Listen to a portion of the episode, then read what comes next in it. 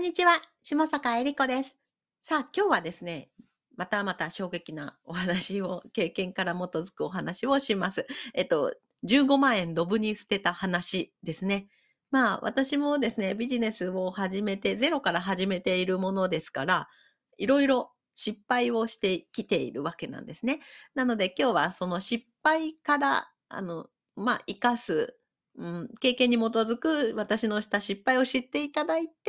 あの、これを聞いているあなたは失敗しないようにしていただけたらいいなというふうに思って、ちょっとシェアさせていただきます。えっと、まずですね、その、まあ、お金は無駄にしたくないわけなんですね。で、私は本当に節約家、倹約家なんですね。で、えっと、まあ、そんな中ですね、まあ、自己投資もして、あの、適宜お金を使ってビジネスをどんどん成長させてきてはいるんですけれども、そんな私がですね、なんと15万円もドブに捨ててしまったわけなんですね。これはね、ショックでした。いや、本当にショックでした。で、何についてドブに、まあ、ドブというか、何について失敗したかというと、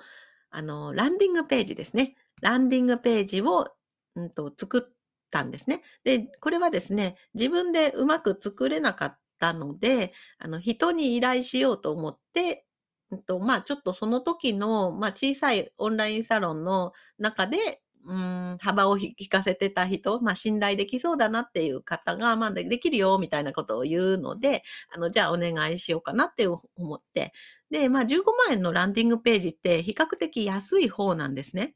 まあ、安いんですけれども、あの、安いからといって捨てるお金はないわけで、やっぱり15万円でやってくれるというふうになったら、それを最大限活かしたいわけなんですね。で、うん、まあ、これはもしかして私も、まあ、相手も双方ちょっとあまり良くなかったかなっていうふうに思うんですけれども、うんと、まず15万円払ったけど、なんでドブに捨てた、捨てたっていう表現をしたのかというと、全く使えなかったからですね。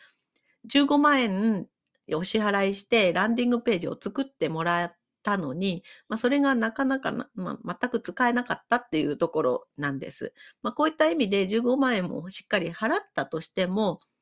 うん、結果が出ないときは出ないってことですね。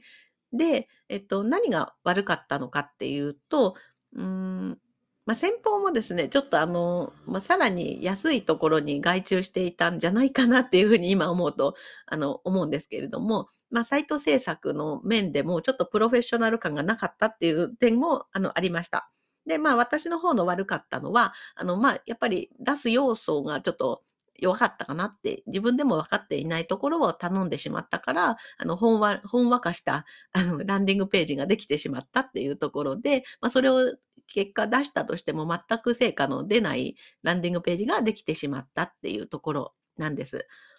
で、うんと、これはですね、よく本当にみんな勘違いしてしまいがちな、今でも本当に勘違いしまくっている人が、えー、どうでしょう、8割ぐらいいるんじゃないかなっていうふうに思うんですけれども、例えば自分のビジネスがうまくいっていない時に、ホームページを人に頼めば、そこでうまくいくと勘違いしている人が多すぎるわけなんですね。で、えっ、ー、と、これどういうことかわかりますか？今回の私と一緒です。人、自分のところがうまくいっていないときに、誰かにそのランディングページ、要するに箱ですね。集客するための、まあ、箱、箱だとか、そういった見せかけのものを作ってもらったとしても、うまくいかないものはうまくいかないんですね。うん。でも、大体の人は、ホームページを作ればうまくいく。ランディングページを人に頼めばうまくいく。これを誰かにやってもらえばうまくいくっていうふうに外注し、あの、したがるんですね。うまくいってない時に人にすがりたくなるのはわかります。わかります。で、その、うん、コンサルティングをやってもらって一緒に立て直すんならいいです。でも、箱をですね、自分がしっかりしていないのに人にランディングページ、うまくいってないところに、ランディングページを人に頼んだところでうまくいかないわけなんですね。うまくいかないんです。で、実は私がですね、あの、うんと、私が今、自分もコンサルティングとか、あの、セールスファネル、ランディングページを作るっていうところもできるんですけれども、積極的にランディングページを作るサービスは打ち出していないんですね。要望があって中身がしっかりしている方にはランディングページを作ったり、ホームページを作ったりっていうお仕事は受けるんですけれども、それを表面的に、あの、大々的に押し出していないんです。でもね、あの世の中の、えっと、まあ、わかりやすさっていうと、ホームページを作ってもらえますみたいな、あの、実物ですね。実物があった方が、人は頼みやすいんですね。コンサルティングやってあげるっていうふうに、あのコンサルティングをしてもらうとか、教えてもらうっていうふうになると、教えてもらうことっていうのは、情報とかノウハウの伝授なので、目に見えるものではないんですね。情報なんですね。なので、どれだけの価値のある情報をもらえるのかっていうのは、やってみないとわからないんですが、ホームページっていうのは、はい、どうぞっていうふうに、ものが見えるわけなんですね。はい、これあなたのホームページ作ったよとか、これあなたのランディングページだよ、作ったよっていう、あの、現物がもらえるわけなので、まあ、お金を出しやすいんですね。なので、世の中にはホームページ制作会社とか、あの、セールスファネル制うんと、制作会社とか、そういったものが、あの、出ているわけなんですけれども、現実問題、そこで外注しても、あの、もともとうまくいってるところに載せるならいいんですけれども、もしあなたがうまくいっていないんだったら、それを作ってもうまくいかないってことを覚えておいてほしいなというふうに思います。で、私がどうやってるのかっていうと、なので、あの、積極的にホームページを作るとか、セールスファネルを作るっていうことはやっていなくて、コンサルティングをしながら一緒に作るっていうことをやっています。で、これをすると何がいいのかっていうと、ランディングページってもう作ったり使ってみたことがある方っていうのはわかると思うんですけれども、一回作って終わりではないんですね。最初に作ってもらったら、それをどんどん改善したり、うんと、もっとどうやったら制約率が上がるのかなとか、文言変えるとか、キャッチコピー変えるとか、どんどん作り変えていって、あの、最終的に、まあ、どんどん売り上げの上がるランディングページ、ホームページができていくわけなんですけれども、よくわかってなくて、人に頼んでもほわっとしたものしかできてこないので、結局はそこから手直しっていうのが必要になります。なので、本当に勘違いしてしまいがちなのは、頼めばうまくいくって思ってしまうので、そうではなくて、それを一緒に作り上げてくれる人と一緒にやるっていうのが一番制約率の高く出る方法じゃないかなっていうふうに思います。なので私も